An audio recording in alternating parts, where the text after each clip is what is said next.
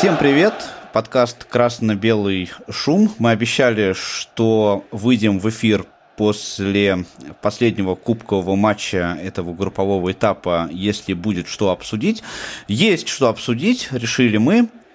Э, игра получилась довольно занятной. Об этом и поговорим. Павел Обиух – это я, и Алексей Золин тоже здесь. Да, всем привет. В общем-то, почему я решил, что, наверное, стоит поговорить э, об этом матче? Потому что, несмотря на то, что «Спартак» вышел из группы досрочно, с 12 очками, э, эта игра не была проходной. Это был интересный футбол.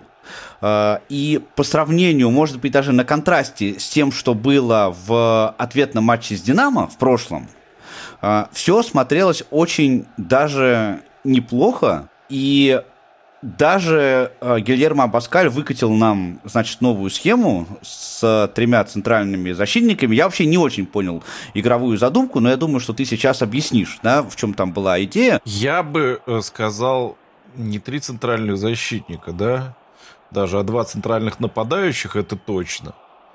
А вот по поводу защитников э, не играл Леон Классен в защите. Он вообще нигде не играл. Его Абаскаль поднял по правому флангу выше, да, но на позицию крайнего полузащитника, той самой позиции, которая у нас просто не существует. И, судя по всему, задумка была в том, чтобы Классен помогал Денисову в обороне. Да, обороняться, опускаясь вниз. А в результате Классен завис где-то в центре поля, и Денисову не помогал, и впереди не очень помогал была парочка навесов, он убирал мяч там справа, ну он же левша, убирал мяч под левую ногу и подавал в штрафную. Такое было. Наверное, была в том числе такая задумка, учитывая, что э, Соболев у нас на поле был. Но как-то, по-моему, оно себя не оправдало. То есть получается при такой схеме, что как бы все перекосило просто направо? Ну, чуть-чуть что-то там куда-то перекосило и перекосило так, что в результате никто и не собрался. Да, вот, наверное, так э, в этом отношении. Но зато там, главное, что наши нападающие знали, что они делают и как они делают. Но у Милешина, правда, не получилось. А, просто потому, что парень не имеет вообще никакой игровой практики и после травмы. А все остальное, да, было очень круто у Соболева. Я еще раз подчеркну свою мысль. А, не то чтобы прям Спартак выдал какой-то запредельный футбол. Конечно, нет. нет. нет. А, просто я не увидел а, у команды безразличия, которое мне показалось, я увидел в предыдущей кубковой игре. Здесь ты абсолютно прав безразличия не было, но, видимо, в голове что-то сидело, да, такое, потому что, ну, абсолютно все наши защитники сыграли плохо. Э, опять это был не день Денисова, к сожалению, да, но это что-то что невероятное происходит. Э, там, но первый момент, э, когда первый гол нам забивали, там уже на третьей минуте, там и Бабич дал прострелить, и Денис своего игрока не удержал, и в центре ни, никто никого не удержал. Э, ну, и это с фланга Даниила происходило, Денисова, да? Во втором тайме, э, значит, вот эта вот передача, мяч летел, ну, я не знаю, несколько секунд. Диагональ была фактически от чужой штрафной. И Олег Репчук за это время так и не смог подстроиться под этот мяч. Представляешь, он столько летел, и Олег Рябчук ничего так и не смог подстроиться. Опять прострельная передача, опять э, как Шаров нам молодой забивает, просто подставляет ногу. Как в хоккей играл, только ногами, не, не клюшка, а ноги, да, э, подставляет. Ну а третий гол Денисов забил сам себе. Что удар-то был такой, что, ну я не знаю, ну любой бы мяч это остановил, да? Просто любой. Там и Селихов спокойно бы взял, и взял бы вратарь там 1917, э, ой, 1900, 2017 года рождения, да, да и 1917 года рождения вратарь бы взял этот удар спокойно. Но Денисов подставляет ногу, и мяч отлетает так, что его не поймать никому. Просто как он это делает, как он это умудряется делать, я не понимаю. Ну и почему Олег Рябчук на 60-й минуте настолько устает, э, что вот по нему видно, что он сейчас умрет? Я, я не знаю, что там происходит. Э, Бабич бросил играть, э, непонятно. У нас лучший защитник Дуарте, представляешь? Мы над ним все так смеялись, а у нас Дуарте лучший защитник. Маслов ни туда, ни сюда. Ну, вот так мы играем. Э, Расчет был на вот э, трех, я не знаю, разрушителей нет, но опорников в центре поля. И два нападающих, которые у нас постоянно э, прессинговали. Ну, чаще прессинговал Милешин, но Соболев, Соболев делал свое дело. Да, ну свое, свое дело он сделал только один раз с э, пенальти. Он, он и второй раз, конечно, тоже сделал свое дело, но это дело не, не засчитали, к сожалению. Ну не, не только, Паш. Но он, э, во-первых, и заработал эти пенальти оба. А, то есть на нем фалили, да? А, во-вторых, э, он же голевую отдал на Умярова. Причем какую?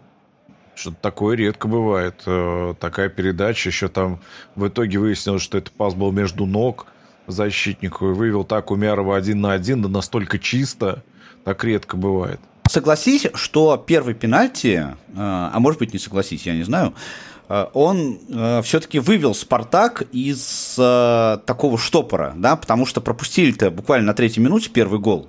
И э, если бы этого пенальти не было, то непонятно, как бы э, еще сложилась игра.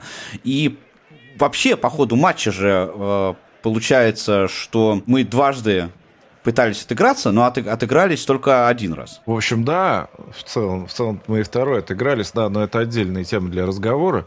А, не было штопора, Паш. Вот знаешь, вот тоже понравилось вот это, да, то есть пропустили мяч, а, обидно, досадно, ну ладно, да, и пошли играть дальше в футбол. И достаточно быстро счет сравняли, а, как будто знали, что делают, да, и как это делают. В итоге так и получилось. В целом, в целом все было нормально, кроме некоторых провалов в обороне. А провалы ужасные. Просто ужасно. Нас еще а, пару раз Селихов подтащил, а, беря удары с близкого расстояния. А так а, могли еще и в первом получить. И это еще Краснодар играл не прямо своим как бы убойным составом. Ну, у нас тоже которому... не убойный был, если честно. Да, да. Подведем итоги вот этой вот кампании кубковой. Значит, Спартак выходит с первого места, а, попадает сразу в плей-офф. Угу. Это, это приятно. А, Спартак выходит с первого места с 12 очками. Что это значит? Это значит, что Спартак после того, как обеспечил себе а, выход в следующий этап, оставшиеся матчи проиграл. То есть это либо прагматизм, либо пофигизм. Я не знаю. Вчера пофигизма я не, не видел. Даже Мозес там как-то там что-то сыграл как-то. Ну, ну не, ну опять 15 минут сыграл, потом перестал играть. Ну, я не, не ну, знаю, да, что да, да. Но делать. моменты, моменты-то были хорошие все-таки, согласись. Ну, ну, слушай, ну такой игрок, причем игрок не дешевый, и у него иногда были моменты, это немножко не то. Но у нас были случаи, когда он 90 минут ходил пешком, знаешь? Ну, поэтому... ну здесь на 90 не хватило, его заменили раньше. Да, да, да, да, да. В целом, я думаю, можно сказать, что э, в Кубке пока мы рассматриваем игру Спартака и результат Спартака как положительный, но э, с рядом определенных Да у нас всегда э, есть оговорки какие-то. Ближайший матч Спартак сыграет с Локомотивом в чемпионате, и вот это должно быть интересно. Э, Спартак должен выигрывать, должен точно совершенно э, брать очки в этом матче, ну иначе, а иначе нам удачи не видать как, как говорится. Не забывай, что мы играем без Бабича. Там, кстати, неизвестно, по-моему, да, Промис у нас восстановился, будет ли он с Локомотивом играть, еще тоже Слушай, непонятно. не удалось его спросить. Э, сидел он в ложе прессы во время матча Кубкового, как и Майдана. Майдана. Медина. Майдана и назвал Медина. Ну, в принципе, похожи они. Оговорка по Фрейду. Да, похожи они. Да, то, как и Джики, как и Пруцев. В общем, они сидели... Все, все в ложе прессы были. Будем надеяться, что все-таки он сыграет, потому что... Кажется, без него хуже. Да, без него хуже. Несмотря на то, что он забивает он не так много, как хотелось бы, но да, без него, конечно, хуже. Но в любом случае, э, будем ждать этого матча, который состоится э, в воскресенье в 19.30 на стадионе в Черкизово. И после э, уже обстоятельно его обсудим и все разберем по полочкам. Подписывайтесь на подкаст. У нас будет превью перед матчем э, с Локомотивом.